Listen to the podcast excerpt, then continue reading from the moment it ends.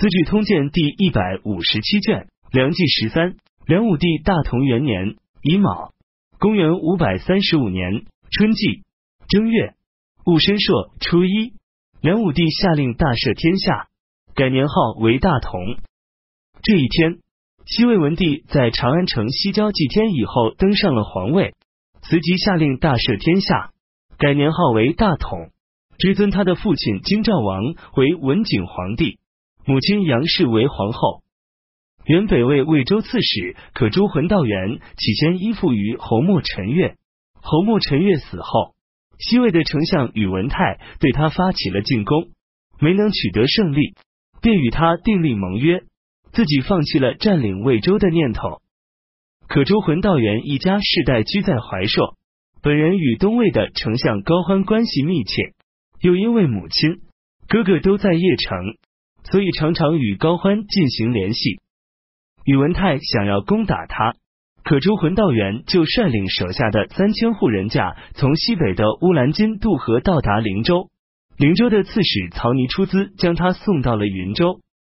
高欢听到了这一消息，派人准备好粮食、财物前去迎接，还授予他车骑大将军的职衔。可朱浑道元来到晋阳之后。高欢才知道孝武帝已经去世，他就上书孝敬帝，请求为孝武帝举哀扶丧。东魏国主孝敬帝叫各位大臣商议此事。太学博士潘崇和认为，君主如果对臣子不以礼相待，在他死后，臣子就不用为他扶丧。所以商汤的百姓不哭掉夏朝的王，周武王的百姓也不为商朝的纣王扶丧。国子博士魏继龙。李同轨建议认为，高皇后与孝武帝断绝联系的事没有公布过，应该为孝武帝扶丧。孝敬帝采纳了他们的意见。西魏骁骑大将军一同三司李虎等人招抚费野头的兵马，与他们一道攻打灵州，共持续了四十天。曹尼坚守不住，请求投降。即有初二。西魏提升丞相略阳公宇文泰为都督中外诸军、陆尚书事、大行台，还封他为安定王。宇文泰坚决推辞掉王爵与陆尚书的职务，西魏文帝就封他为安定公，还任命胡思春为太保，广平王元暂为司徒。乙卯初八，西魏文帝把他的妃子以服氏立为皇后，儿子元钦立为皇太子。皇后仁爱宽厚，勤俭节约，从不妒忌。文帝非常敬重她。姬湖部落的琉璃生，从孝昌年间以来就自封为皇帝，将年号改为神家，居住在云阳谷。魏国的边境地区经常受到他的侵扰，被称为胡荒。壬戌十五日，东魏丞相高欢对琉璃生发起袭击，将他们打得大败。渤海王高欢的嫡长子高澄与他的小妾正式私通。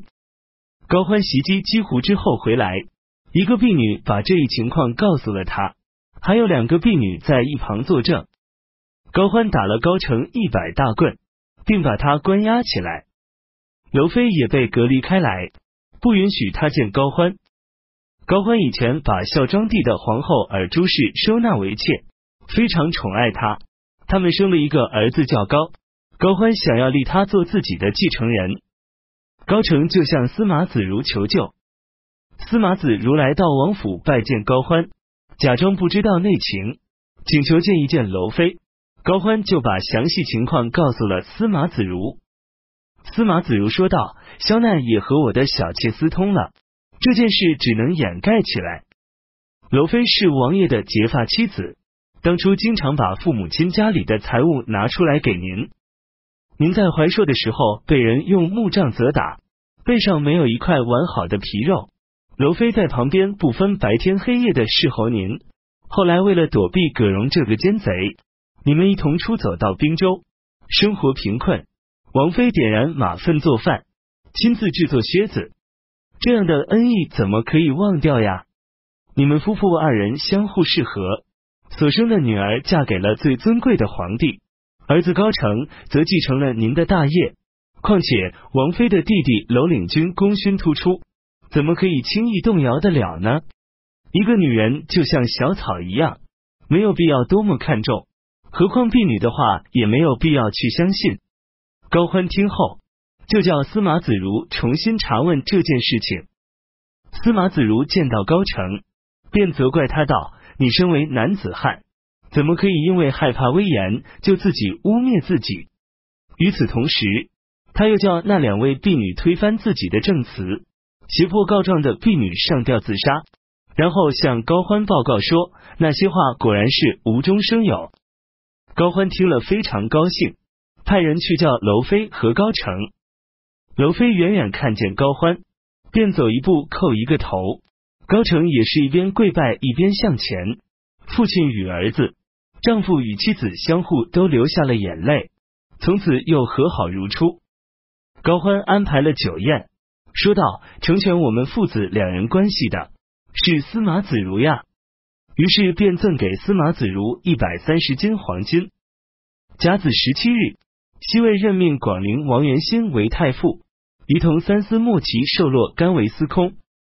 己巳二十二日，东魏任命丞相高欢为相国，让他可以使用皇帝的仪仗，赐以特殊礼遇。高欢坚决推辞不受。东魏的大行台尚书司马子如率领大都督窦泰、泰州刺史韩轨等人攻打潼关。西魏的丞相宇文泰在不远的坝上驻扎了军队。司马子如与韩轨带着人马回过头来，从蒲津连夜渡河，攻打华州。此时华州城还没有修筑完毕，云梯已在城墙的外边。拂晓，东魏的将士攀着云梯突袭进城。刺史王皮躺在床上还没起来，听到屋外一片喧扰声，顾不上穿衣服，包发髻，赤着双脚，手持白色大棒。就大叫着冲了出去。东魏的将士见了他，连忙惊慌的退却。王皮一直追逐到东门，部下渐渐集结起来，双方交战，打垮了敌人的进攻。于是司马子如人等便带领部队撤退。二月辛巳初四，梁武帝在明堂举行祭祀典礼。壬午初五，东魏任命咸阳王元坦为太傅，西河王元为太尉。